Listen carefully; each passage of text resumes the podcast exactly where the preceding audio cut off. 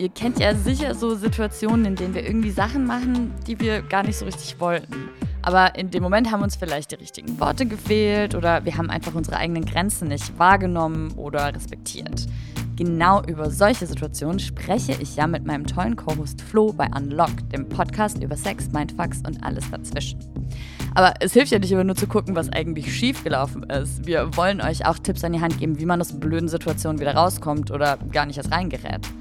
Unsere liebe und wahnsinnig kompetente Kommunikationsexpertin und Paartherapeutin Tara Christopheit hilft uns genau dabei. Sie gibt uns bei Raus aus der Nummer jede zweite Woche fünf praktische Tipps, die sich auf unsere letzte Podcast-Episode beziehen. Und da ging es um Analsex. Eva hat mir da von ihrem ersten schmerzhaften Erlebnis erzählt und auch, dass sie, als sie es später quasi richtig probiert hat, total Spaß dran hatte. Hört doch mal rein. Damit ihr es direkt richtig angehen könnt, gibt es deswegen jetzt fünf Tipps von Tara rund ums Thema Analsex.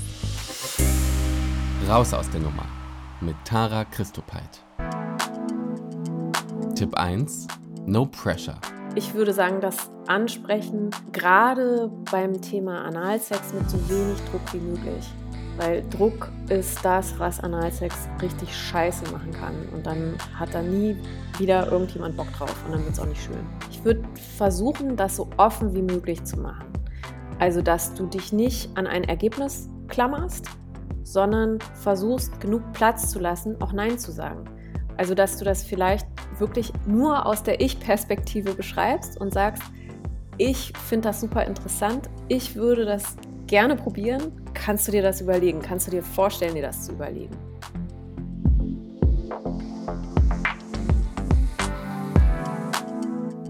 Tipp 2. Nimm's nicht persönlich. Enttäuschung bei einem Nein zu verarbeiten, ist eine total großartige Gelegenheit, um als Person ein bisschen zu wachsen und das einfach zu versuchen, diese Gefühle, die dann kommen, dieses, oh, ich fühle mich abgelehnt, ich bin traurig, ich bin enttäuscht, die einmal durch sich selbst durchlaufen zu lassen, ohne das der anderen Person aufzudrücken, damit es freundschaftlich bleibt. Oft hat man ja so diese Tendenz, dann willst du den anderen verantwortlich dafür machen, dass es dir dann schlecht geht in dem Moment, weil die andere Person Nein gesagt hat. Aber wichtiger finde ich, das wirklich die Verantwortung dafür für sich selbst zu übernehmen, weil du willst es, aber das heißt ja nicht, dass der oder die andere das auch wollen muss.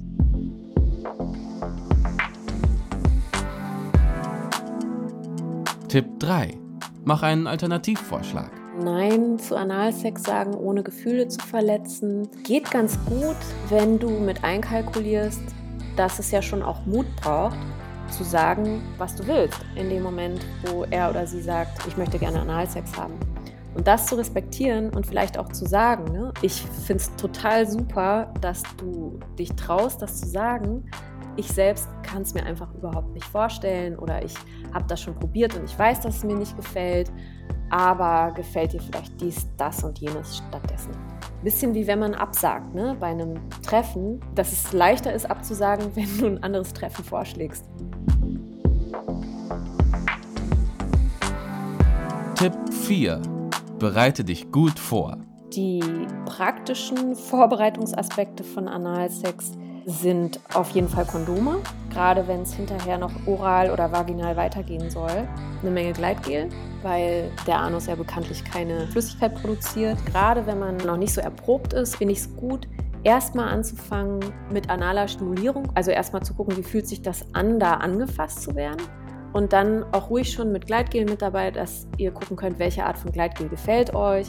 Was die Kommunikation auch beschleunigen wird, ist, wenn ihr erstmal mit einem kleinen Buttplug probiert. Weil da muss man ja drüber reden. Da kannst du anfangen, drüber zu kommunizieren, okay, ist das von der Größe her angenehm, ist es okay? Tipp 5. Bleibt in Kontakt. Ich meine, Kommunikation ist halt echt das aller, aller, aller Wichtigste dass ihr euch darauf einstellt, dass ihr wirklich die ganze Zeit in Kontakt bleibt, dass der Kontakt nicht abbricht, weil das ist bei Analsex für viele, die das als unangenehm erleben, ist das nicht unbedingt in erster Linie nur das Körperliche, sondern dass sie auch den Kontakt zum Partner oder zur Partnerin verlieren. Du kannst in Kontakt bleiben, indem du sagst, wie sich es gerade für dich anfühlt. Ich finde das in jeder Art von sexueller Begegnung ganz gut, das zu praktizieren, also zu sagen, das fühlt sich gerade mega gut an oder ähm, das könnte ich gerne ein bisschen schneller gebrauchen oder ein bisschen langsamer oder ein bisschen mehr, ein bisschen weniger, das schafft Vertrauen. Das finde ich wichtig, egal bei welcher sexuellen Handlung. Außerdem, gerade wenn man dann in so einer aufgeladenen Situation ist, finde ich Safe Words ganz gut. Also, dass ihr gerne auch ein lustiges Wort habt, was ihr beide lustig findet, was ihr sagen könnt, wenn es für eine von euch beiden zu viel wird. Das war unser How-To-Format Raus aus der Nummer mit Tara Christopheit. Das gibt es immer im wöchentlichen Wechsel mit dem Unlock-Podcast, bei dem ihr Flo und mich dann zu hören bekommt. In der nächsten Folge geht es da übrigens um Sex in Beziehungen. Alle Unlock-Folgen findet ihr in der ARD-Audiothek, auf Spotify, Apple Podcast und auf allen anderen gängigen Podcast-Plattformen. Und sogar auf YouTube. Da gibt es die zugehörige Webserie. Falls ihr Feedback oder selber Tipps habt oder auch eine Story im Podcast erzählen wollt, meldet euch einfach auf WhatsApp bei uns. Die Nummer ist 0172 25 300 87 oder schickt uns einfach eine Mail an unlock.wdr.de.